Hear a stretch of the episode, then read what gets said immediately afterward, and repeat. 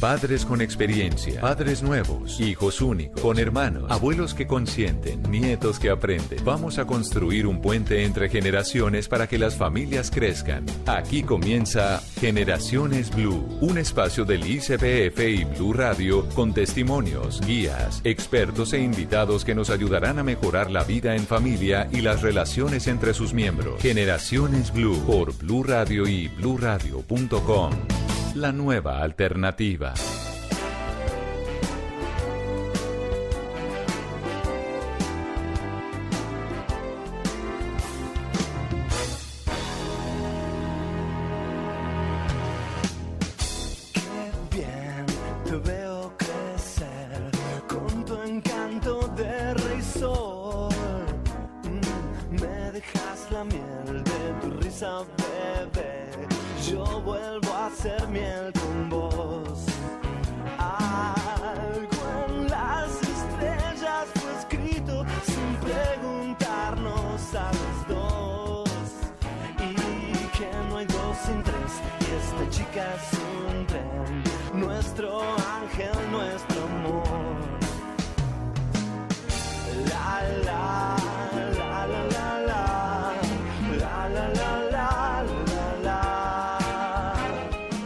¿Qué tal? Buenas tardes. Bienvenidos a este espacio de Mediodía Generaciones Blue, este encuentro entre el Instituto Colombiano de Bienestar Familiar y Blue Radio, un espacio que seguimos construyendo de la mano de ustedes. Seguro ya reconocieron al artista. Inconfundible, ¿no, Ana? Claro que sí, Fito Páez con este álbum maravilloso, con esta canción muy oportuna. Rey Sol se llama la canción, Rey, Sol, también se llama ¿Se llama el álbum? Y alrededor del de, artista, de la música, la letra, dedicada a su hijo que fue adoptado que fue adoptado justamente eh, con una pareja de ese momento que se llamaba Cecilia Roth y mm, pues encantado y maravillado con el tema a propósito de, del tema de lo que vamos a hablar hoy, de este espacio en el que compartimos con ustedes eh, el tema de la adopción, que definitivamente es un acto de amor. Bienvenidos, somos Ana Lucía Charria y Mónica Jaramillo.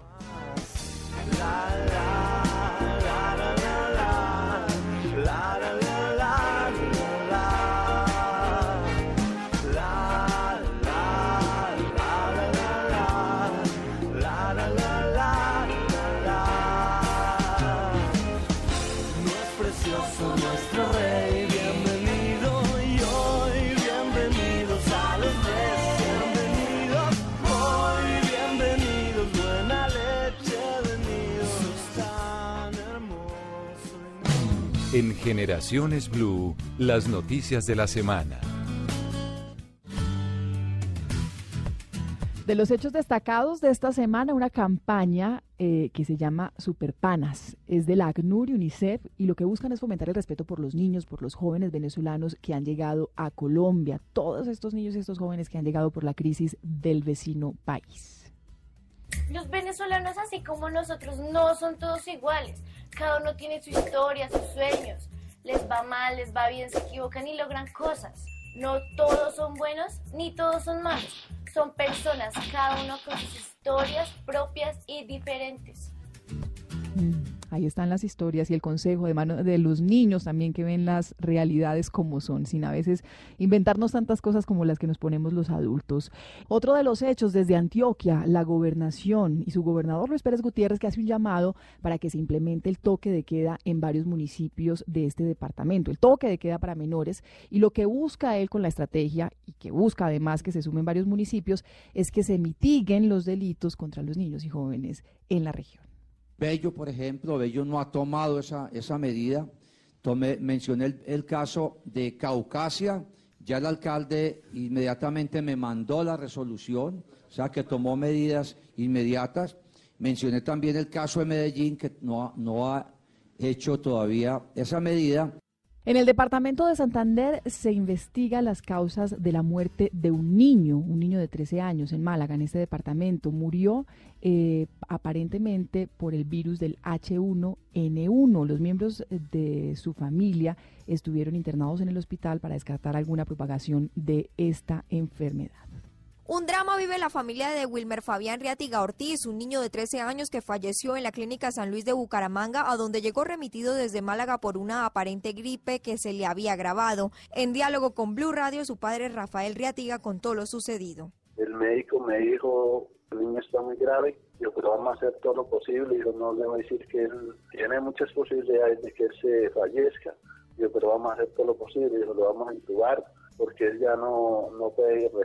Para descartar un posible caso de H1N1, la mamá de Wilmer Fabiani y sus cuatro hermanos fueron internados en el hospital de Málaga para ser examinados. El padre estuvo hospitalizado en el Hospital Universitario de Bucaramanga, en donde también le practicaron varias pruebas. Debido a eso, ninguno de los familiares cercanos del menor pudieron asistir al sepelio. En Bucaramanga, Milena López, Blue Radio. Estás escuchando Generaciones Blue.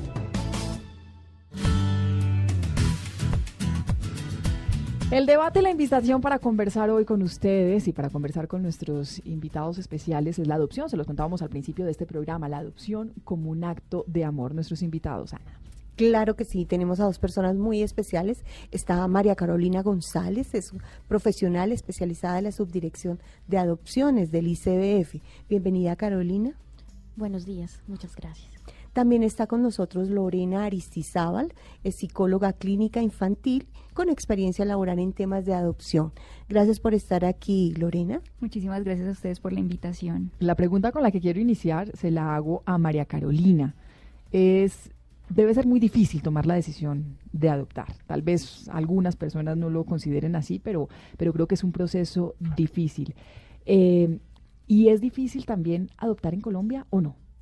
No, no es difícil adoptar en Colombia. Realmente eh, hay unos lineamientos los cuales están muy claros y muy organizados y que se han ido cualificando a través de los años y digamos las, los, los extranjeros que vienen a adoptar en Colombia como los colombianos que adoptan en Colombia eh, están confiados eh, en que su proceso es un proceso confidencial, organizado y gratuito, ¿sí? que brinda el ICBF. ¿Quiénes pueden adoptar aquí? Bueno, eh, aquí pueden adoptar a, eh, extranjeros o colombianos, ya sean en pareja, en unión libre o solteros o casados, ¿sí? Eh, que sean plenamente capaces, que sean idóneos. En el ICF miramos cuatro idoneidades, la mental, la psicológica, la moral y la física, que tengan más de 25 años. Ellos son las personas que pueden adoptar. ¿Hay límite de edad? No, no hay límite de edad. No hay límite de edad ni, ni, ni, para los niños ni para las parejas, o para las parejas sí hay límite de edad. No, tampoco. Sí va de acuerdo a unos rangos de edad, digamos, según unos rangos de edad de las personas, de la pareja o de esa persona soltera, pueden adoptar también unos rangos de edad de esos niños en Colombia, pero no hay un límite de edad para adoptar. tenemos muy en cuenta el ciclo de vida, ¿no? También todo lo basamos desde, desde ese ciclo de vida y desde esa capacidad que tenga esta pareja o esta persona soltera para adoptar. Le preguntaba a María Carolina si es difícil eh, tomar esa decisión para los padres, pero, pero desde el lado de los niños, aprovecho a Lorena, que es psicóloga infantil, para que ella nos dé eh, su opinión y por supuesto su concepto desde, desde su profesión. Eh, ¿Para los niños ese proceso es difícil? Bueno, yo creería que no es difícil en el sentido de que están con la ilusión de que quieren una familia ¿cierto? Que quieren ser adoptados y que quieren esperar recibir el amor que les ha faltado o que en un tiempo no han tenido. ¿Qué se hace complejo? Se hace complejo la cantidad de tiempo que pasan institucionalizados o que pasan con una madre sustituta, porque está la variabilidad de cuándo será que me adoptan, eh, en qué tiempo, quiénes serán. Entonces empiezan a cargarse de muchas expectativas. Pero creo que es ahí cuando viene el proceso terapéutico y el acompañamiento que se hace no solamente en el ICBF, sino en las otras instituciones que también hay posibilidad de adoptar que es el acompañamiento de psicólogos y de trabajadoras sociales, que están ahí siempre de la mano de los niños. Sí, realmente este tiempo que pasan los niños institucionalizados es lo que cada vez queremos que sea más corto, ¿sí? Y este tiempo eh, se da precisamente porque hay muchas personas eh, que quieren adoptar solo niños chiquitos. Y lo que más tenemos en ICBF son niños grandes, que no han sido adoptados desde chiquitos por alguna u otra razón, pero también porque eh, esos, esos, esas parejas, esos adultos, esas personas solteras que quieren iniciar el proceso, solo quieren niños de 0 a 4 años. ¿sí? Y lo que más tenemos en ICBF son niños grandes con características y necesidades especiales. El, temor que puedan tener muchas parejas en, en, buscar la adopción de niños más grandes es que, es que la, la sensación que uno tiene es que de pronto los niños más grandes ya tienen eh, tienen unas, unas condiciones eh, de comportamiento, por ejemplo, ya establecidas que pronto dificulten eh, el proceso de adaptación familiar. ¿Eso es mito? Y la misma carga genética, Mónica. ¿Sí? sí, no, realmente cuando uno se acerca y los conoce, personalmente y oye a las familias que han adoptado diferentes edades, tanto chiquitos que son los que acunan como niños preadolescentes o adolescentes, realmente son las familias las que reciben mucho más que los niños. Pero, por ejemplo, perdón, yo creería también que es importante mencionar que cuando se, se decide adoptar, hay como el tema, que, que es el nombre que me parece fenomenal, que es la adopción como un acto de amor. Creería que ese amor que están esperando los niños, como los que están buscando los padres, llega a ser una fusión tan grande que es lo que permite que esa adaptabilidad tanto de los padres como de los niños en ese vínculo sea mucho más rápido y sea el proceso se vaya acelerando. O sea, no se puede negar que sí hay unas estructuras ya eh, que están un poco más firmes por el tema de la edad, por el tema de eh, lo que han vivido, de lo que han pasado, pero se facilita con el proceso y con el acompañamiento del amor que tienen los padres hacia los niños.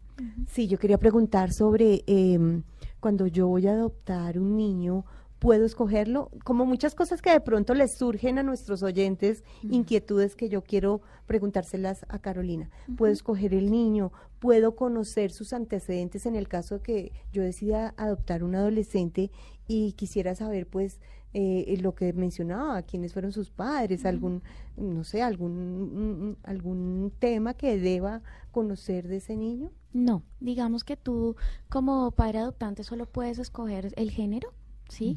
Y eh, digamos, si, si, si estás de acuerdo con que el niño tenga alguna condición especial, ¿sí? Eh, o eh, digamos que sea de alguna etnia. Eso sí lo puedes hacer, pero realmente el ICBF es el que asigna, ¿sí? Porque nosotros no elegimos, digamos, niños para las familias, sino familias para los niños, porque nuestra mayor motivación, intención y objetivo en este programa de adopción es que cada niño tenga la mejor familia que pueda tener.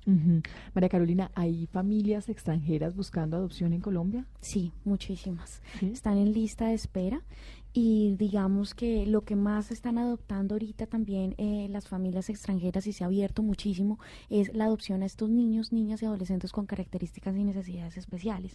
Eh, digamos que en este momento eh, hay 829 familias en lista de espera. Estas son familias extranjeras de las cuales el 83% de ellas pues quieren niños sin estas características necesidades y el resto sí están abiertos a niños con características. ¿La prioridad son familias colombianas o no? Por sí. Ese ¿sí? La, prioridad, es familia colombiana. La prioridad es familia colombiana. Ese proceso, hablemos de, de, ese proceso de adopción. Si yo soy en, mi casa, en, en, mi familia estamos eh, decididos a adoptar, sea cual sea la razón, ¿cuál es ese proceso? La pregunta también se la hago porque eh, si yo soy una madre soltera o si soy una mujer, no, madre soltera no, si soy una mujer soltera eh, adulta, responsable, con los ingresos suficientes y quiero ir a un proceso de adopción, ¿puedo hacerlo como madre, como mujer sola? Sí, claro que sí. en Colombia pueden adoptar papás solteros y mamás solteras, claro que sí. Y lo primero es que te acerques al ICBF, que llames, que te acerques a alguna oficina eh, de la regional en, en, cualquier ciudad que estés en Colombia y pidas información. También el lineamiento está en nuestra página web, está colgado, está colgado el paso a paso, además está colgado con todos sus anexos y formatos y documentos que tú necesitas para iniciar un proceso de adopción en Colombia. Lorena, sí. Bueno, yo quiero decir algo muy importante ya que empezamos como a hablar de este tema y es las preguntas que surgen de parte de los padres cuando se quieren acercar a un proceso de adopción. Como primero es realmente por qué se quiere adoptar, o sea, cuál es la intención en, en ese adoptar que pienso que es importantísima la pregunta, ya que eh, de esa se pueden desplegar otras cosas, ¿cierto? Eh, porque pueden aparecer duelos no resueltos, entonces eh, ya está el, el el preguntarse si realmente quiero adoptar eh, como un acto de amor o porque simplemente quiero llenar un vacío, ¿cierto? Que es ahí cuando la idoneidad empieza a regir y empieza a participar y a tener una gran prevalencia en esas personas que quieren adoptar, porque es que no es lo mismo cuando tú decides adoptar desde la convicción, desde el deseo y desde el querer, a cuando tú lo estás haciendo simplemente porque estás atravesando por un duelo o por una crisis de pareja, entonces para que esto nos reponga o para que hagamos mejor las cosas. Entonces ya se empiezan a, a ir especificando eh, y segmentando eh, el sentido de la adopción. Eh, cuando, cuando es un hogar en el que ya hay un niño y, y, ese hogar decide la adopción, decide que hay otro miembro más en la familia, ¿cómo debe ser ese proceso con ese niño, Lorena? con el que ya está en la casa. Bueno, si bien indudablemente no se puede negar que cuando también es un hijo que, que se está planeando como padres porque se quiere tener, hay que tener un proceso con el niño de, empezar a educar que viene un nuevo hermanito, que vas a ser o el hermanito mayor o el hermanito menor. Y entonces empieza esa interacción de saber eh, que vamos a compartir eh, cuartos o vamos a compartir juguetes, porque hay que empezar a, crear el vínculo desde el amor y no desde el egoísmo. O no desde, eh, es que yo soy em, pues la prioridad acá no, sino que estamos los dos. Entonces, en esa creación de ese vínculo hay que empezar a formar y a, y a crear ese, esa ilusión desde, desde ese hermanito que, que va a llegar, porque va a ser un igual. Eh, Carolina, tú hablabas de que se eligen las familias.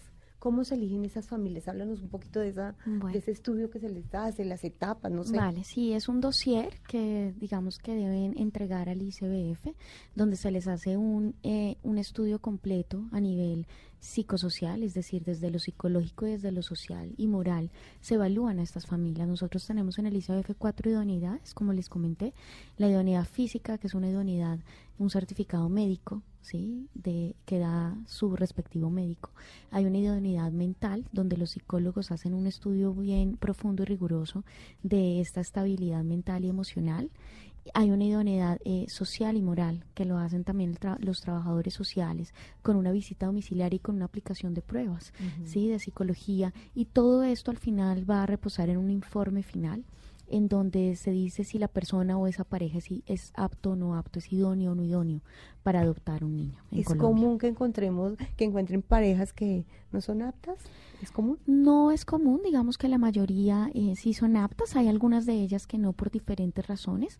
Igual estas familias, dependiendo de lo que se encuentre, también se puede, eh, digamos, se pueden, se les puede aconsejar y recomendar que tomen una terapia eh, a nivel de psicología, dependiendo cada caso.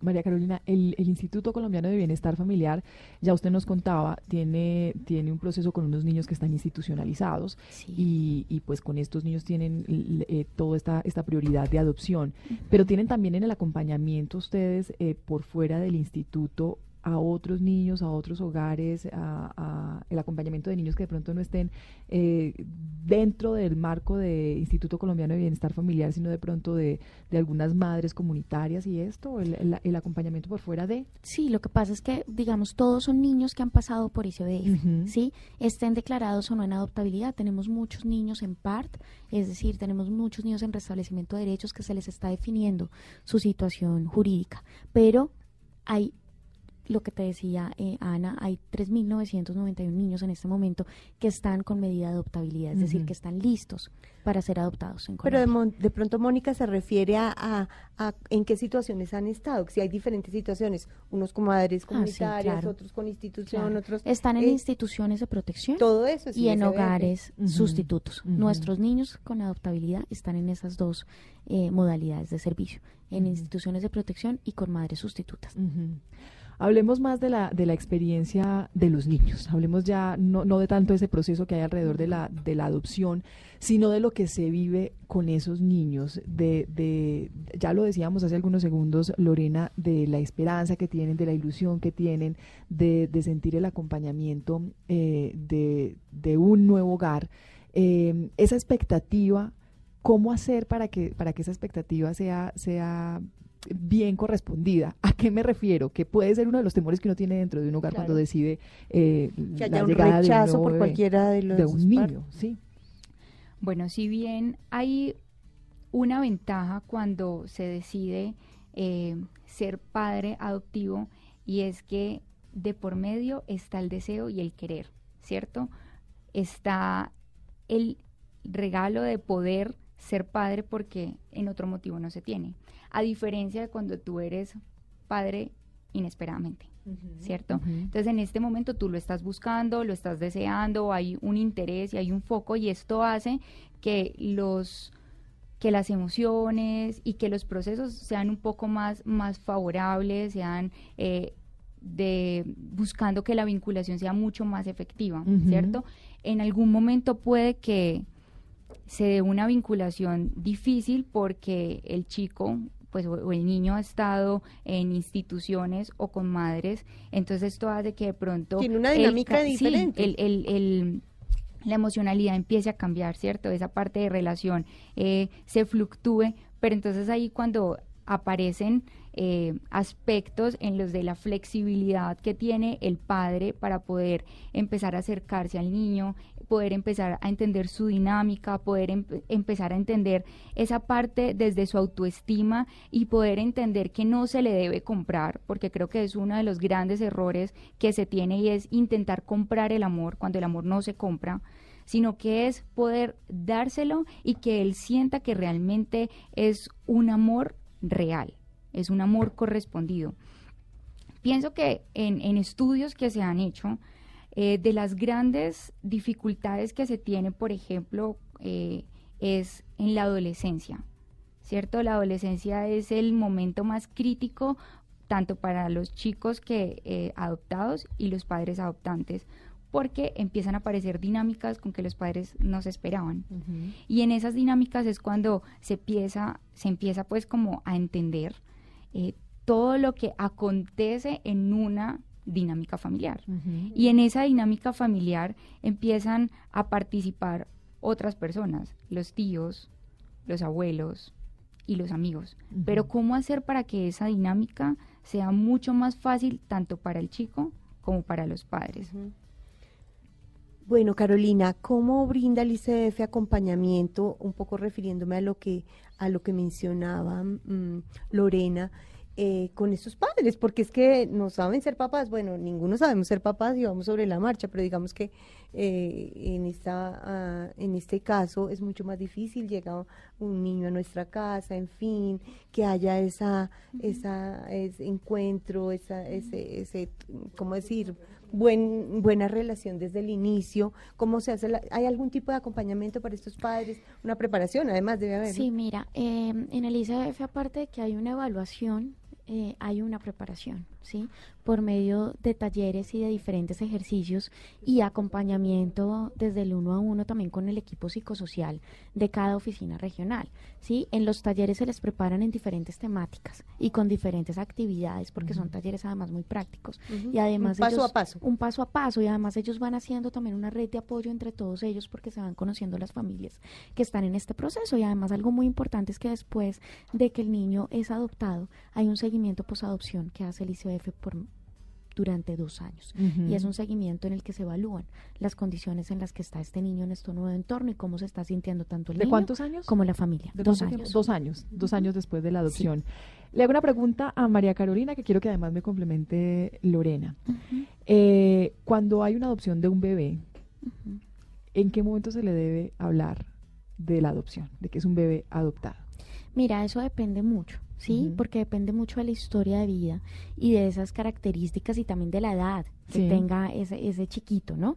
Pero el equipo psicosocial empieza, o sea, el ICF es un, digamos que el proceso tiene un paso a paso, sí. Luego de que se hace toda la preparación, luego viene la evaluación, sí, desde psicología, desde trabajo social, luego pasa un comité de adopciones, luego hay una eh, aceptación, hay, digamos, hay una aprobación como familia adoptante, luego hay una asignación de ese niño, luego la familia acepta esa asignación y solamente hasta ahí se empieza a preparar a ese chiquito. Pero si es un bebé, si es un bebé que se da la adopción y que llega al hogar al año y no y no y no es consciente de que es la adopción, ¿en qué momento se le puede empezar a hablar de, de todos que es los un bebé niños, digamos, todos los niños que entran al ICBF cuando son declarados en adoptabilidad se les tiene que empezar a preparar, ¿sí?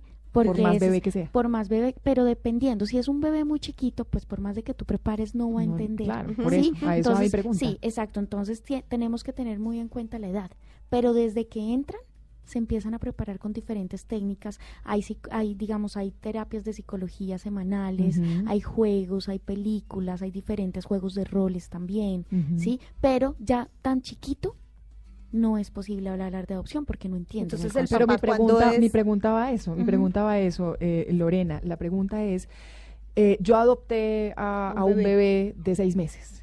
Ya el niño tiene seis, siete años.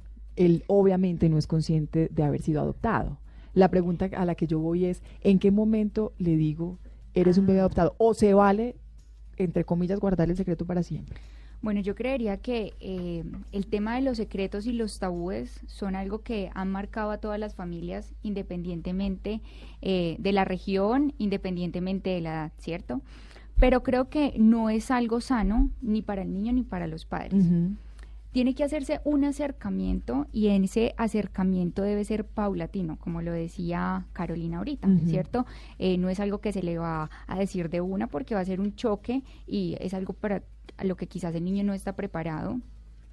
Pero es, es empezar a hablar, incluso hay cuentos, hay una cantidad de cuentos fenomenales en los que se empieza a mostrar desde animales y ya eh, también em, con, con, eh, pues con humanos eh, la parte de la adopción, el tema del color, la raza, pero esto viene siendo aproximadamente entre los 7 a los 10 años, que ya hay un poco más de conciencia, donde hay un poco más de eh, aceptabilidad y que puede tomarlo de la mejor manera.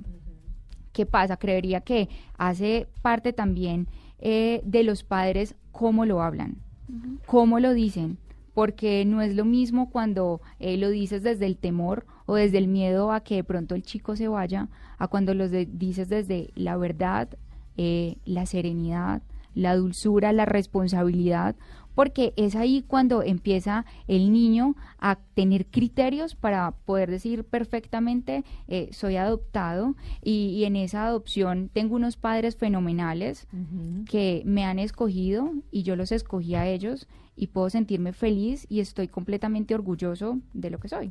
Y lo que vemos en ICBF después cuando llegan estos niños que ya son adolescentes o adultos a buscar sus orígenes es que a la mayoría les han dicho.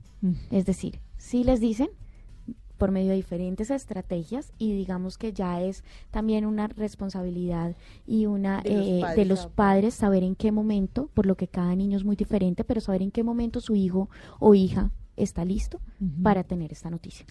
Pues eh, tenemos el espacio ahora de nuestro testimonio, precisamente para que eh, nos cuente un poco de lo que hay detrás de, toda su experiencia. Nosotros siempre tenemos este espacio para aterrizar estos temas que conversamos con los especialistas del Instituto Colombiano de Bienestar Familiar y los especialistas invitados expertos en el tema de la semana eh, para aterrizar precisamente esos conceptos. En segundos hablamos con Socorro Jaramillo. Ella es experta en publicidad internacional eh, en mercadeo, pero fue adoptada cuando tenía dos meses de nacida. Su madre biológica tenía 14 años. En segundos hablamos con ella. Esto es Generaciones Blue. En Generaciones Blue, la cifra. La adopción es sin duda un acto de amor. El ICBF trabaja permanentemente para garantizar el derecho de todos los niños, niñas y adolescentes de tener una familia. En 2016 entregó en adopción 1.181 niños. En 2017 1.263 y en lo que llevamos de 2018 van 997 niños, niñas o adolescentes que han sido adoptados.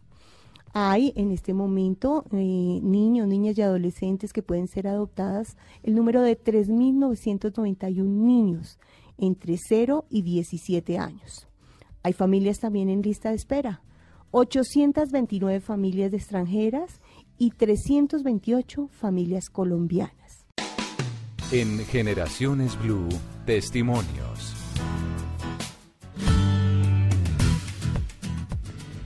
Socorro, ¿qué tal? Buenas tardes.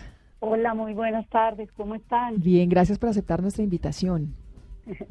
Socorro, de su mano queremos, queremos acercarnos a, a su experiencia, a su historia y también que sea motivacional para muchas familias que de pronto en este momento estén pensando en, en adoptar.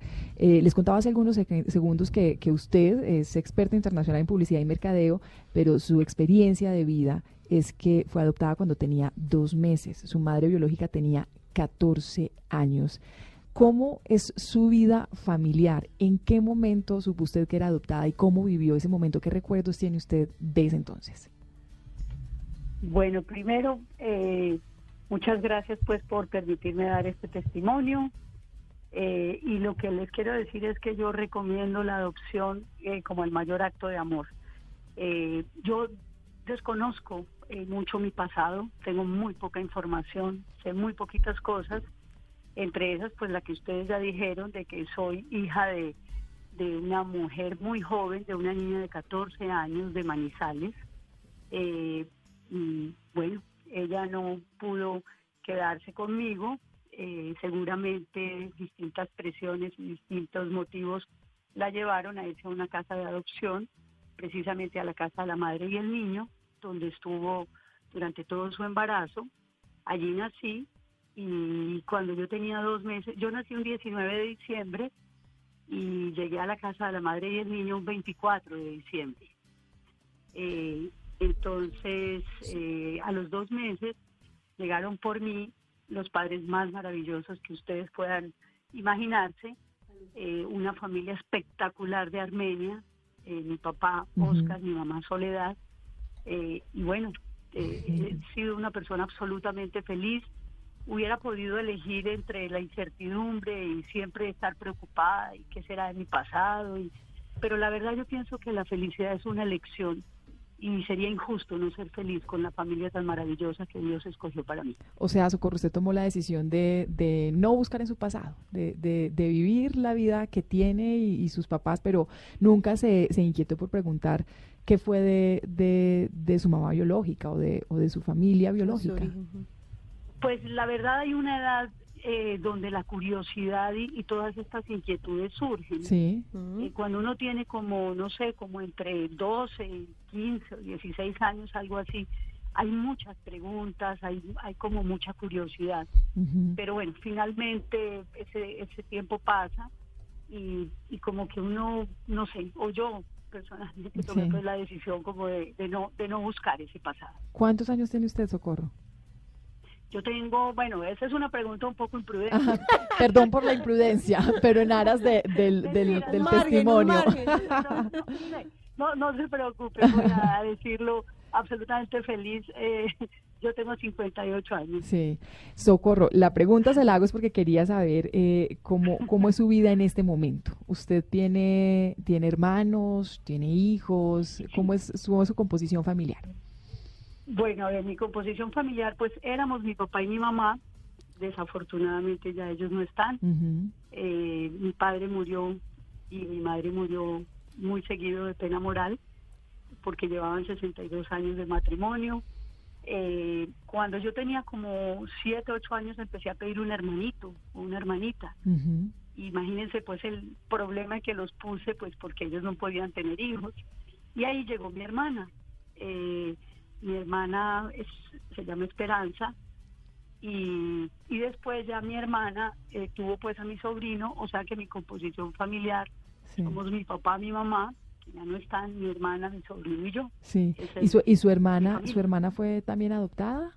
¿O finalmente sí? también. También adoptada. No, claro, sí, también porque ellos no, no podían tener hijos. Socorro, ¿cómo fue su vida? Una vez usted se enteró que era adoptada, cómo cambió eso en su vida o si se sintió alguna vez discriminada. Bueno, no, eh, el, bullying existe toda la vida. Lo conocemos como reciente, pero hay una, una historia muy bonita y es, eh, pues como yo llegué a un hogar en Armenia, una ciudad tan chiquita, pues fue el primer caso, digamos, como de adopción que hubo allí. Entonces, cuando yo iba a entrar al colegio, todas las mamás y todos los papás le dijeron a mis compañeritas y compañeritos, porque kinder era mixto, pues que iba a haber una niña adoptada. Y claro, yo entro al salón el primer día de clase y alguien me dijo que yo era regalada. Mm. Y dijo, ay, usted es regalada. Y esto yo no lo recuerdo, esto lo- me lo contó mi mamá y lo contaban pues las, las profesoras y las hermanas religiosas. Que yo me fui caminando hacia la persona que me dijo y todo el mundo era como esperando a ver qué iba a pasar. Sí. Y yo llegué, me arrimé y le dije, sí, yo soy regalada, pero yo tengo, pero usted tiene una mamá y yo tengo dos. Mm, Qué lindo. Es una historia muy linda. sí. Linda, sí. Yo me entero, sí, yo me entero que soy adoptada porque mi mamá todas las noches me rezaba. Ustedes saben que los paisas somos muy, muy rezanderos. Sí, sí, sí. y, y entonces mi mamá todas las noches me rezaba y, y decía pues eh, que pedía por mi papá y por mi mamá y por los papitos que, que ya no estaban. Y entonces eh, me entero que soy adoptada cuando, antesitos de entrar al colegio, yo creo que tenía como cuatro años y medio, algo así. No, pues. Eh, nunca fue, digamos, nunca me sentí discriminada, pero sí era como un secreto. Es decir, la adopción hoy en día es muy distinta. Sí era todo como, como un secreto, como que uno no era capaz de decir que uno era adoptado, o hablaban de adopción y uno se ponía rojo. Eh, pero, pero es decir, hoy en día a mí me encanta. Hay una situación que todavía vivo, ya que me descubrieron mi edad, les voy a contar algo muy simpático y es que cuando uno llega donde un médico, en mi caso, como en mi caso y por la época todo era secreto, Sí. eh, yo llego donde un médico y entonces empieza, eh, bueno, antecedentes familiares, cáncer en la familia. Yo, Claro. "Mm, doctor, no sé, no tengo ni idea. Claro. Entonces él me mira y le digo, es que soy adoptada. Y hasta ahí él vuelve a mirarme. Él se queda todo el tiempo mirando y escribiendo y no me vuelve a mirar. Él, a él le da más duro que a mí. Entonces, a mí me encanta eso porque, pero siempre me pasa, siempre, siempre, sobre todo cuando es una cita de primera vez. Mm. Entonces yo eh, precisamente hablaba con Ana Lucía eh, eh, de- del ICBF Sí, sí, y sí. hablaba pues con, con todo el grupo de que es tan importante hoy en día que cuando entregan un, un bebé, pues eh, trae, digamos, todos los antecedentes médicos. Ustedes no saben lo importante que es eso. Sí, claro. En mi época no, en mi época todo era secreto, todo era secreto. Mm. Socorro, gracias por, por ese, por este tiempo y gracias por esa experiencia. Nos, nos llena Por de alegría, nos llena de alegría, pero Claro, además con, con alrededor de esas anécdotas tan bonitas que, que, que uno no cae en la cuenta, de, de esas pequeñas cosas que uno no cae en la cuenta, pues que son situaciones que, que les toca vivir finalmente. Y que además la escuchamos con mucha emoción, con, Con mucha, mucha alegría, alegría. Y es un testimonio bonito. Un, un último mensaje, Socorro, para, para, para quienes tal vez en este momento estén pensando en acercarse a la adopción o para quienes estén escuchando este programa y no hayan pensado en esta alternativa. Bueno, yo quiero mandar dos mensajes. Uno a aquellas madres que por algún motivo han entregado a sus hijos. Yo quiero agradecerles ese acto de generosidad. Eh, y el segundo mensaje es para aquellas familias eh, que van a adoptar. Mis padres también tuvieron dudas, también tuvieron temor, también. Pero les digo, es el acto de amor más grande y ustedes no saben lo feliz que nos hacen a nosotros y lo feliz que son también nuestros padres. Sí, que Porque como dice por ahí una campaña publicitaria, después uno descubre que fue uno el que los eligió y ellos lo eligieron a uno. Entonces, eh, la felicidad es una elección y, y, y por qué perderse una vida familiar tan tan chévere y tan linda como la que a mí me tocó. ¿Y por qué perderse una familia? Como son de lindas las familias. Exactamente. Socorro, exactamente. gracias, gracias del alma. Le damos las gracias por Chao, compartir su Socorro, experiencia gracias. con nosotros. Mónica, Ana Lucía, Carolina y a todos los, los oyentes. Un Gracias. gran abrazo y gracias por permitirme dar este testimonio de amor. Estás escuchando Generaciones Blue. Hablábamos con Socorro, ese testimonio que nos deja tanto aprendizaje y algunas inquietudes. Total. Lorena, una de ellas, nos hablaba ella del bullying cuando empezó en la escuela. Debe ser también un proceso difícil. Sí, bueno, y por eso mismo eh, el, no, el, el contarle realmente y siempre hablar con la verdad a los, a los hijos adoptados de, de que, bueno, están siendo adoptados es de las prioridades que tiene que ser para que no se den eh, estos sucesos, no solamente en la escuela, sino también se puede dar en las familias, dentro, de la, dentro del núcleo familiar, con primitos o si tiene hermanitos. Entonces, eh, es empezar a prepararlos para que empiecen a entender eh, la adopción como un acto de amor y como ella lo decía, o sea, no solamente va a tener una mamá, sino que tiene dos, ¿cierto? Y en ese sentirse agradecida, sentirse amada. Y es la invitación a los colegios, a los padres de familia, a los profesores, Mm. eh, pues que ahorita cada vez nos estamos dando cuenta de que hay personas adoptadas y es algo que se está volviendo mucho más común y es algo muy natural, ¿cierto?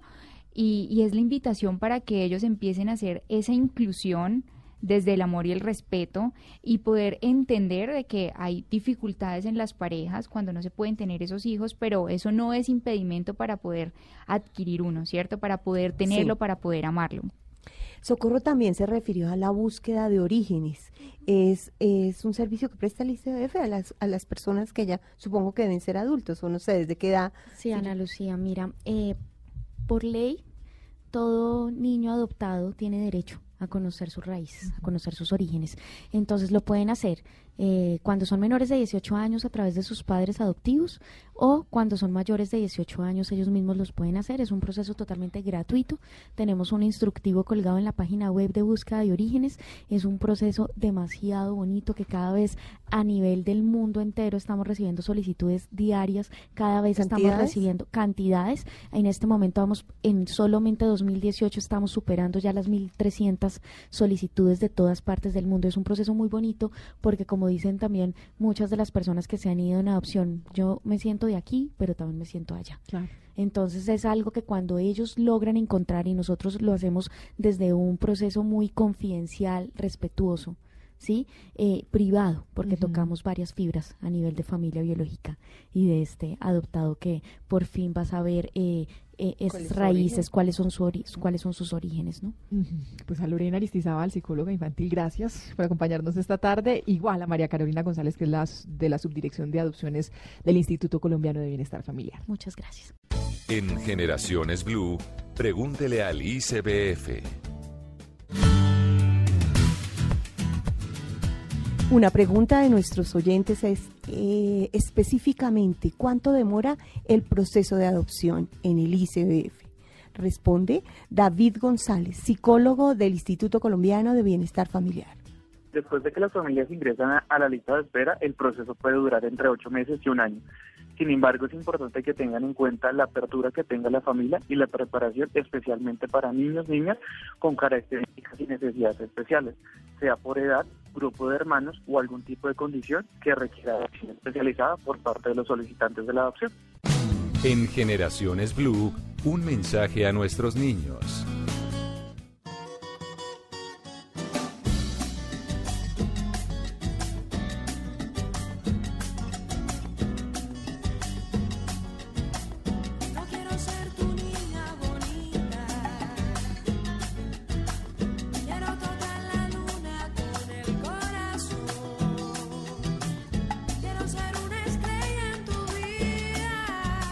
Maía, que hoy además nos tiene una invitación, un mensaje inspirador.